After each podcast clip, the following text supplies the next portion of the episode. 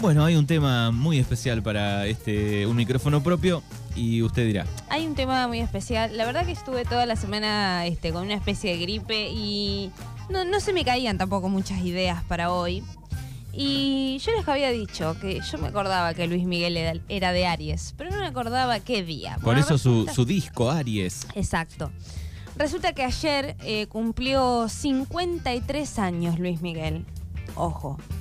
Eh, está muy bien, te digo. Hace eh. rato que no lo veo, así una última foto de Luis. Eh, ahora si googleás apareció una en la que se la ve muy, muy flaco.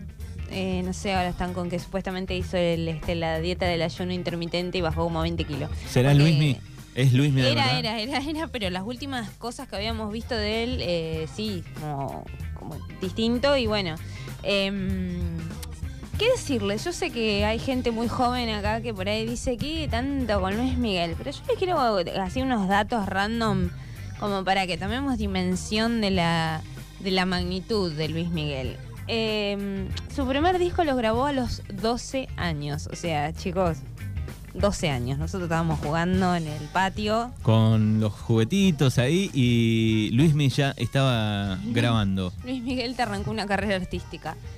Vendió, que esto eh, yo los he escuchado a ustedes la otra vez, pero ahí, insisto, la gente joven no tiene idea, hoy todo se mide por reproducciones de YouTube o reproducciones de Spotify, pero antes, hace unos años atrás, eh, la magnitud de un cantante se, se- se notaba por qué cantidad de discos vendía, ¿no? Luis Miguel vendió eh, más de 90 millones de discos.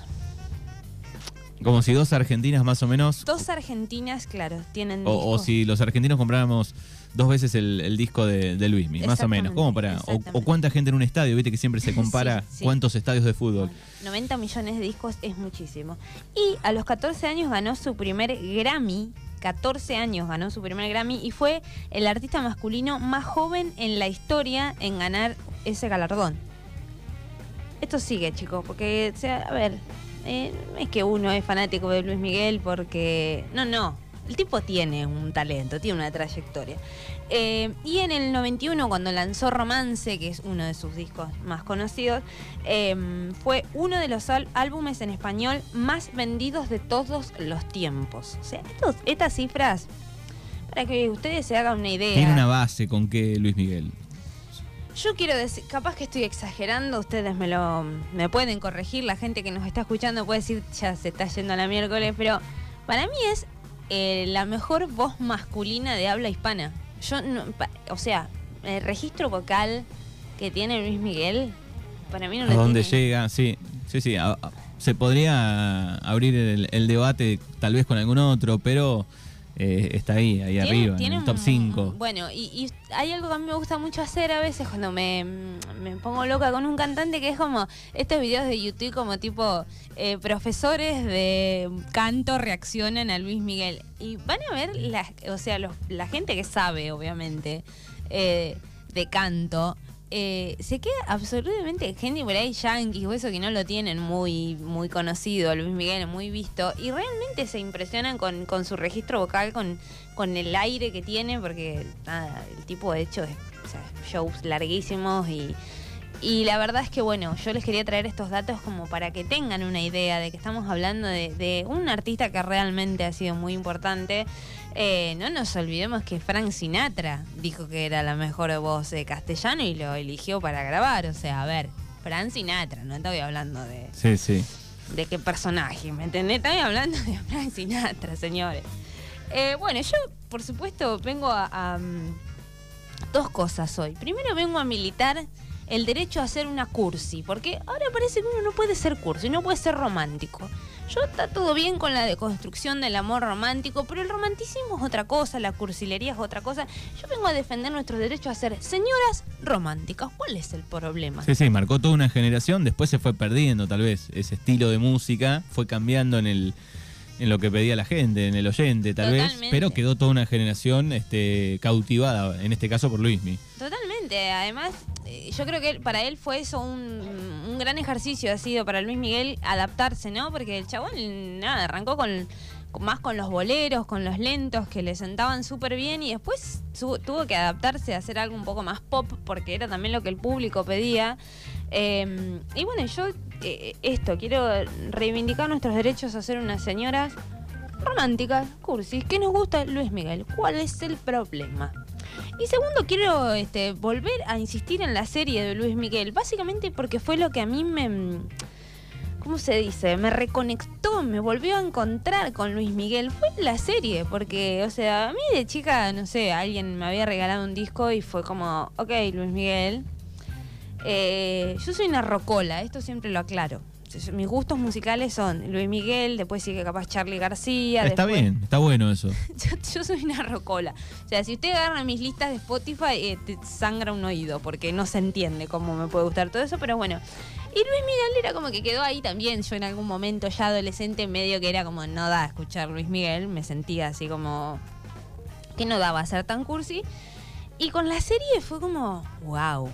Eh, la serie se hace, o sea, es, relativamente vieja para los tiempos que corren, donde algo del año pasado es viejo. Es de abril del 2018. Em, hay que aclarar algo de la serie, que por ahí la gente como que se olvida, que es que eh, Luis Miguel es parte de la producción de esta serie, o sea, cuenta con su autorización.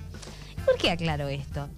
Porque puede que esté, este, tenga una visión sesgada de algunas cuestiones, pues es la versión que Luis Miguel quiere darle a su vida y a sus cosas, ¿no? Porque algunas veces como, si bien yo creo que, muestra bastante la oscuridad y la sombra de Luis Miguel, creo que algunas cosas él puede haberlas como, bueno, filtrado, endulzado como para no quedar yo como que me la remandé. Habiendo aclarado esto, eh, la serie se estrenó en abril del 2018 y terminó en octubre del 2021. A mí me gusta porque es una mezcla de biopic con telenovela, con drama, con musical. Es como que no. Uno lo arranca viendo pensando que esto va a ser tipo novela mexicana, Pasión de Gavilanes. Y Eso nos pasaba con Fer. No, y nada que ver, nada que ver, porque.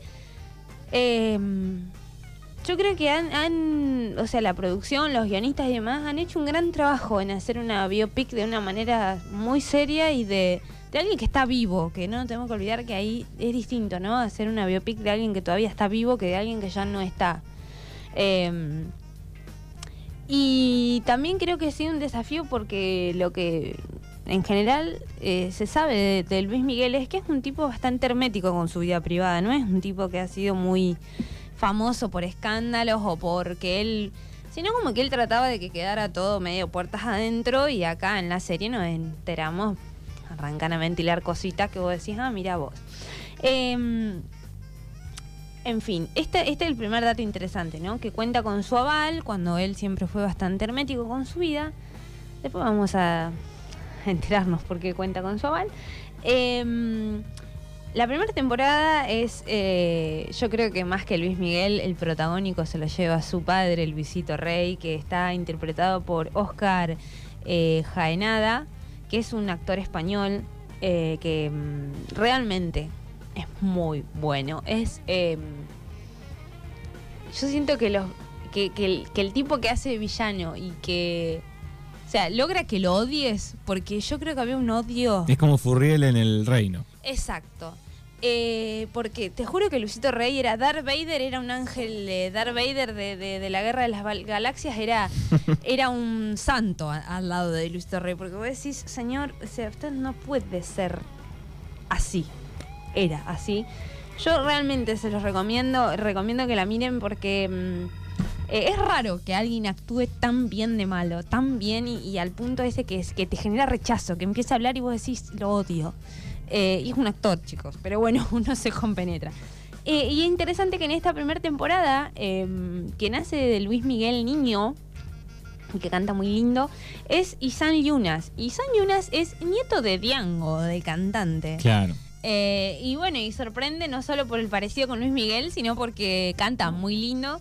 Y también el otro, em, el que hace Luis Miguel eh, adolescente, se llama Luis de la Rosa. Y la verdad que está muy bien, eh, me parece muy bien elegido el casting, ¿no? Porque son muy parecidos, cantan lindo. Y bueno, y por supuesto que Diego Boneta, que es quien hace Luis Miguel joven, adulto, para mí se lleva todas las flores. Es, em, cuando se hacen esas, eh, esas interpretaciones, de- insisto, de un artista tan conocido y que aún está vivo, se puede correr en el riesgo como hasta de caricaturizarlo, de no hacerlo. Y la verdad es que Diego Boneta, eh, lo que ha laburado para sacarle los gestos a Luis Miguel y, mm, o sea, y lo hace muy bien. Vos lo ves, de, o sea, del- cuando en las tomas que están de lejos, es como decir, es Luis Miguel, posta, o sea, es, es... Y cuando esto que uno puede hacer hoy, que genial, buscar en YouTube las imágenes originales, ¿no? De ponerle tal recital de Luis Miguel. Eh, está muy bien hecho. Eh, está muy bien hecha la escenografía, el guion eh, y los flashbacks, que se exceden un poquito con eso de ir y venir, pero en general está bien hecho para que uno entienda. ¿Van poniendo la, la fecha en esa o no? Sí, Ah. ponen el año. Ponen el año. Te ponen el año como para que te ubiques. Está bien porque si no te perdés, porque van y vienen mucho. Sí, pero por ahí es como que decís, bueno, es un recurso que está bueno, pero no sé si hay que abusar. Bueno, ahí también vemos el- la historia de, de la mamá de Luis Miguel, que yo sinceramente no tenía ni idea de lo que había pasado con ella. Eh, bueno, para los que no saben, Marcela, la mamá de Luis Miguel, está desaparecida. O sea, es- ese es el... Y en la serie también, nos digamos, ahí les hago un pequeño spoiler que es, no terminamos de saber qué, qué pasó con Marcela. O sea, Marcela desapareció y, y bueno, nos va mostrando cómo afecta esto en la vida de Luis Miguel, porque era un niño todavía cuando su mamá de un día para otro desapareció. Eh, después vamos a ver, bueno, ya la segunda temporada uno dice, no, no va a estar buena porque falta Luisito Rey ya.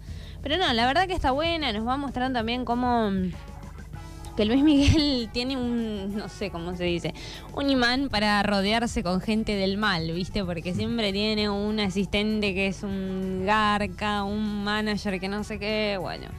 Eh, ahí también empezamos a ver esto de, una hija que tiene, de la que no se hace mucho cargo.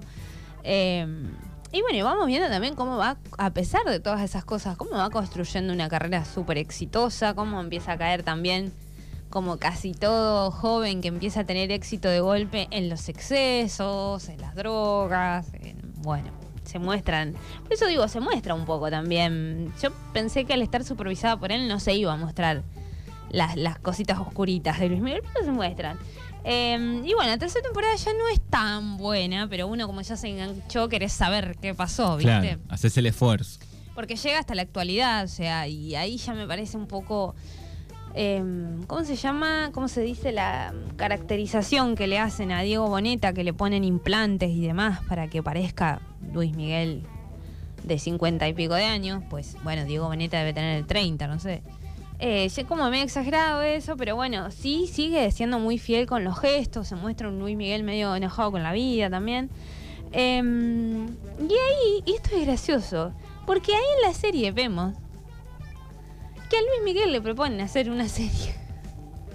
o sea, es como que es medio raro, se mezcla todo ahí. Ahí le proponen hacer una serie. En la serie En la le misma proponen a Luis Miguel hacer una serie porque estaba medio en bancarrota.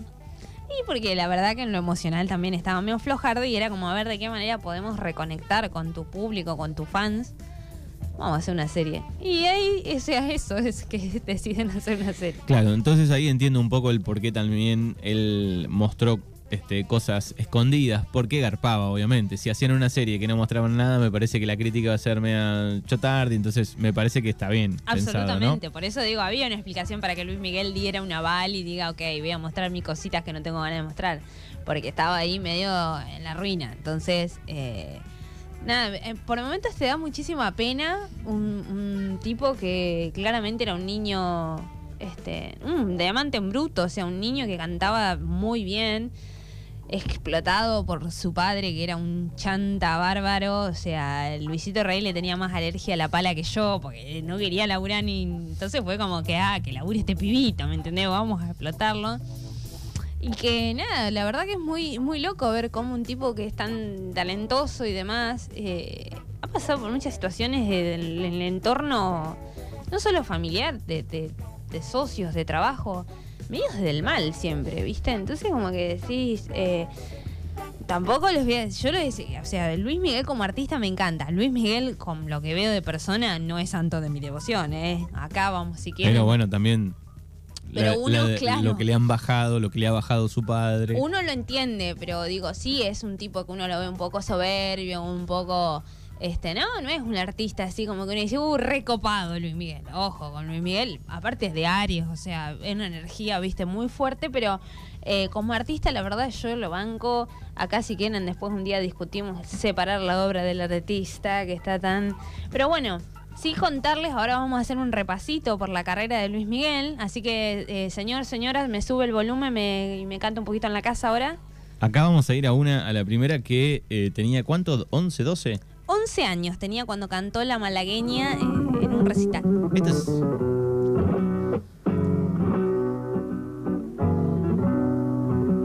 Qué bonitos ojos tiene 1981. Once debajo años. de esas dos cejas, debajo de esas dos cejas.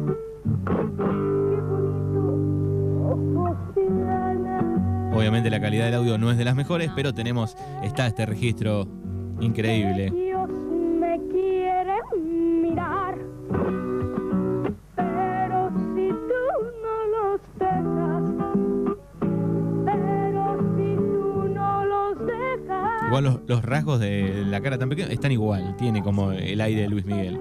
Es, es- Si vos ves fotos de chicos y decís cuál es Luis Miguel, lo podés adivinar bastante fácil. Sorprende eso. Y lejos, lejos cantado del micrófono ya con Sí, esa edad. Sí, 11 años.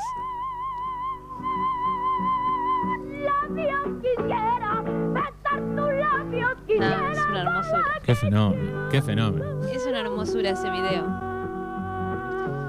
Bueno, tan solo 12 años, 11 años. 11 años. Y mm, era un nene. Y algo que a mí me sorprende mucho también de Luis Miguel y que lo escuchaba uno de estos tipos, de estos que dicen, a ver, este, reaccionando a Luis Miguel, es que eh, obviamente de los 11 luego cambió su, su voz. O sea, ves que los varones eh, les cambia el- la voz y el registro vocal.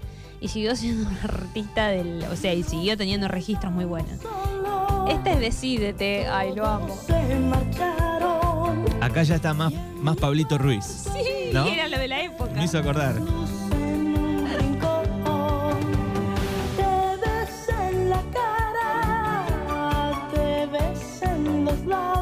Pero bueno, eh, Luis le sacó 100 kilómetros a, a Pablito Ruiz. Ruiz. Sin hablar. Porque cantaba bien.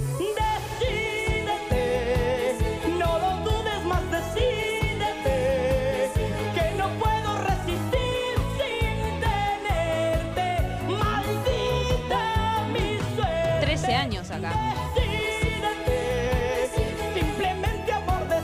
Vos que tenía con 13 años. 13 años.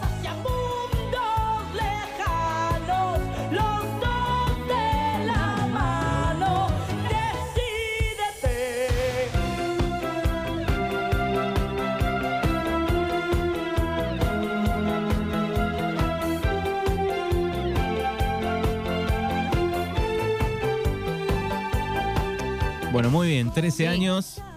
No, un crack. Después ya llegamos al que fue, creo yo, su primer éxito, así como muy reconocido, eh, que es La chica del bikini azul. La chica del bikini azul que está en este medley, creo que está al final. Vamos a buscar rápidamente. Acá más. No es posible, no es verdad. Mi cabeza va a estallar, ya no sé si estoy bien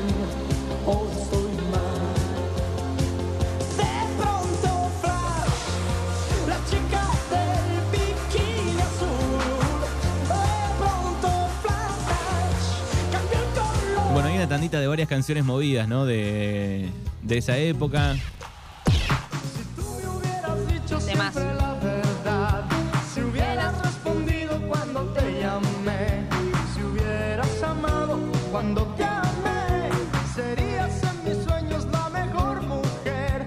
Si no supiste amar. Bueno, ayer lo celebramos con Fer. ¿eh? Sí, sí, Pusimos sí. un par de canciones Como ahí. corresponde. Mínimo, lo mínimo que se merece Luis Miguel. Un par de canciones de Luis Miguel para celebrar su 53. Es tu cara. Esto ya estamos en el año 87, que después de la chica del bikini azul. No paró. eh, no. Después era Ahora te puedes marchar, Yo que no vivo sin ti, Cuando calienta el sol. Esto es todo ya en el 87, cuando ya la estaba recontra rompiendo Luis Miguel.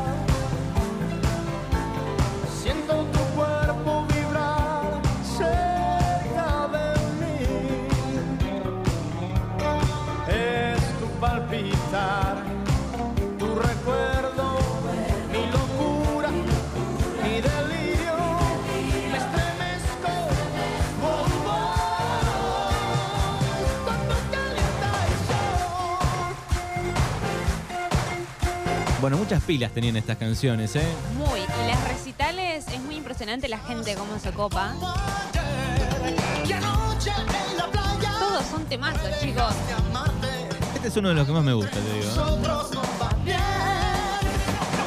La noche, no culpes a la playa, no culpes a la lluvia. ¿Será que no me amas? No culpes a la noche. Los lunes a la noche cantaba un amigo durante toda su vida y a los treinta y pico de años se dio cuenta que no decía eso. ¿eh? Lo amo, yo soy de esa gente que te cambia una palabra en las canciones y te la canta. Otra noche mágica, otra noche especial. Bueno, así que... eh, Ahora, ahora vamos a otra faceta. Ahora viene el Luis Mi Meloso. Claro, porque acá eh, pasamos por, por la parte movida, pero hay una gran... Acá hace un Acumulación. y acá hace un volantazo así como de 180 grados y dice, paren que voy a cantar lentos, dice Luis Miguel, en el 89. Y la rompe también. No sé Boleros. si ustedes sabían. Más boleros.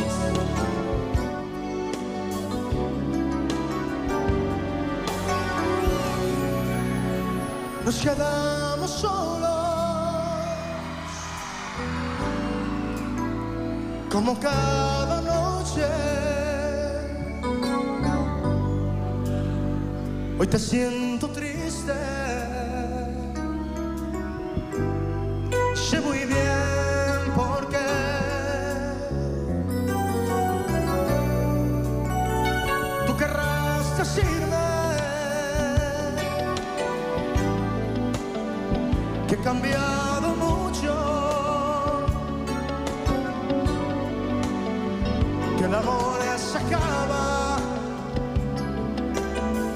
Bueno, seguramente en muchas casas debe haber algún disco de, de Luismi por ahí.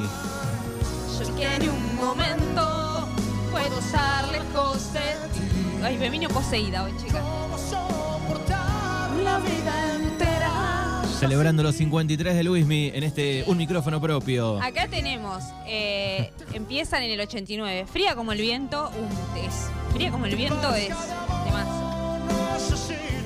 No, es culpable, no, se me caen los calzones. Culpable o no. se me, no, no, no, se me- Y acá llega la incondicional, acá en el 89, que fue como el tema eh, de los lentos de, de Luis Miguel, que Claro. yo no sé cuántas reproducciones tendrá en YouTube la incondicional. Porque realmente es un tema. Deben ser muchísimas, ¿eh? A ver si lo puedo chequear. Y en Spotify. Porque chicos, la incondicional no, no, yo no, no pa- para mí no pasa de moda, nunca. O sea, yo lo escucho La incondicional. Luis Miguel, lo estoy buscando. una vez por semana, lo escucho yo. A ver si está su. eh, en, en el canal Warner Music México oficial tiene 164 millones de reproducciones. El, el video de, Atranca. de YouTube, más le sumamos, si querés, 233 millones en la cuenta oficial de Luis Miguel. es un buen número, ¿eh? ¿Ven? Que hay mucha gente que escucha la incondicional una vez por semana como yo. Uh, este es un temazo también. Bueno, este- esta época de Luismi yo la banco a morir. Eh, la banco, la banco a morir. Eh, un- Tenemos un poquito de la incondicional. Tenemos la Así incondicional. la señora y el señor cantan un poquito en la casa. Tenemos la incondicional por acá, lo vamos a buscar. Es un. es realmente. Y el video. Ah, el video de la incondicional es rarísimo.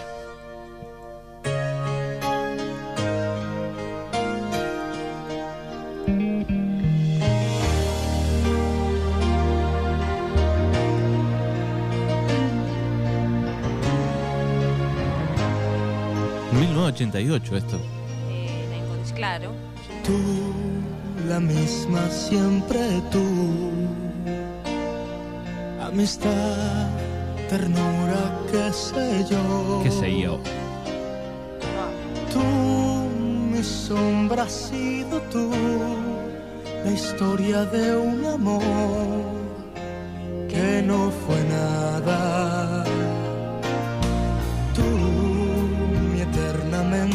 Tú. El disco se llamaba Busca una mujer. Un hotel, tu cuerpo. Se pasa un y poco, pero bueno. Yo lo hago. 1988. Claro. Tú, mi oculta amiga, tú, un golpe de pasión. A mí no me gustaba Luismi, pero me comí un recital porque me regalaron las entradas. Quien pudiera. El verdadero Y quien me pudiera. gustaba el que trabajaba en el estadio de Vélez Arfield, dice. Gracias, Luismi. No, y por acá escribes. Nada de nada. Ahí viene. La misma de ayer, la incondicional, la que no espera. Bueno, este ha sido eh, muy utilizado en, en karaoke, también debe estar liderando. Tengo, tengo como el recuerdo siempre, un karaoke, alguien canta la incondicional. Qué ganas de ir a un karaoke cantar Luis Miguel. No, pero yo agarré el micrófono y no me bajan más con Luis Miguel, ¿eh? Me tienen que echar. Bueno, después, este, en el 91 tiene como, para mí, esta fue, es- y en la serie lo muestran, ¿no? Como un punto de realmente inflexión en la vida de Luis Miguel, que es romance, ¿no? Es un disco que graba Luis Miguel. Yo estaba naciendo, en el 91 Luis Miguel estaba grabando romance. Es, eh, este disco es eh, realmente un antes y un después en, la vida de Luismi porque ahí graba, por ejemplo, No sé tú, que es de Manzanero, digamos, de una colección de boleros. Eh, graba Contigo en la distancia, graba Inolvidable, graba Como, que es de Chico Navarro. Chicos, qué canción para que te propongan matrimonio. Como de Chico Navarro. Qué vieja chota que soy. Temas tristes, eh, como por debajo de la Por mesa. debajo de la mesa creo que es después. ¿No es de romances ese? ¿O de no? segundo romance, Ah. capaz que es. Porque después Luis Miguel se copó, dijo, sí, Esto si- garpa, Si vamos. romance salió bien, parate que te hago segundo romance, dijo Luis Miguel. Em, romance del 91 vendió 13 millones de copias. Claro. Estuvo 32 semanas seguidas en el puesto número uno de artistas latinos de Estados Unidos. Ese disco. Y fue el disco más vendido en Argentina por un intérprete internacional. Claro, tiene, es- tiene, tiene todo, ¿eh? En, en la data, Luismi. Esta no sé por qué no me gusta tanto. Lo que sí, eh, creo yo que harían más dinero vendiendo el, el compacto físico que, que la reproducción hoy, me parece. Sí, para mí hoy no, no mierda. Algo deben ganar, obviamente, Sí, pero- aquellos que superan en los millones. Pero no creo que como antes. Hay que volver a los discos, hay que volver. eh, Ya está, volvamos. Volvamos a lo analógico, chicos. Yo ya estoy re podrida de lo digital. ¿Y has sacado nuevo disco eh, en la No, actualidad? el, Hace último, rato. el último, ahí quería contarles, en el 93 Aries, que fue otro que no, disco. lo hablábamos fuera de, de aire, que está suave, está hasta que me olvides, está qué nivel de mujer. Después sacó en el 94 el segundo romance, dijo Luis Miguel, si con el primero me fue bien, con el segundo me va a ir mejor. Ahí grabó El Día que me quieras, que hace una versión muy linda, grabó Somos Novios, grabó Historia de un Amor. Y el último disco de Luis Miguel fue en el 2017, que es México por siempre que ya había hecho México en la piel, creo, unos años antes y después, como que ahí también en la serie muestran, ¿no? Cómo va, como, como que es muy versátil también el chabón, ¿no? Puede cantar pop, puede, puede cantar las rancheras mexicanas, rancheritas. puede cantar eh, boleros, la verdad que en eso también me, me gusta. Eh, y ayer, dijo Luis Miguel, yo cumplí 53 años, ¿sabés que te voy a anunciar? Una gira de Padre y Señor Nuestro, dijo Luis Ajá. de agosto a diciembre va a estar casi todos los días cantando el señor. Va a pasar por Argentina, por Chile, por Estados Unidos, por México. Y acá en Argentina, anoten las pudientes, anoten las que tienen tarjeta de crédito, se los pido por favor. Luis Miguel en la Argentina. 3, 4 y 6 de agosto. Muy bien. Así que me van tarjeteando Mabeles, no importa la inflación, no importa el dólar a 500 mil pesos. Ustedes, las que pueden, van. Van a ver Luis Miguel. uno no sabe cuándo va a ser la última vez que va a ver a un artista. Es verdad, es verdad. Eh, a mí me gustaría, yo, o sea, me dan cositas las multitudes, pero como son señoras, No va a pasar nada. no, No, es- no, va no haber- es, no no es la renga. No va a haber poco. Claro, no es Va a la estar renga. tranquilo, hay mucha gente mayor. Y aparte un público de señoras bastante cuidado el de Luis Miguel, no revolean calzones y esas cosas, Claro, no, no. es como Sandro, digamos. Qué hombre Sandro, igual hay que decirlo, ¿eh? Sandro joven, voy. Bueno, celebrando los 53 de el querido Luis Miguel. Gracias, Gully Miranda, por toda esta información sobre el astro mexicano. Toda una información que no le va a cambiar la vida a nadie, pero hay que, hay que distraerse también, gente. Vayan a tirarse unos pasos a cantar Luis Miguel, que ya, ya, ya estamos pisando el viernes. Muy bien, gracias. Adiós, gracias.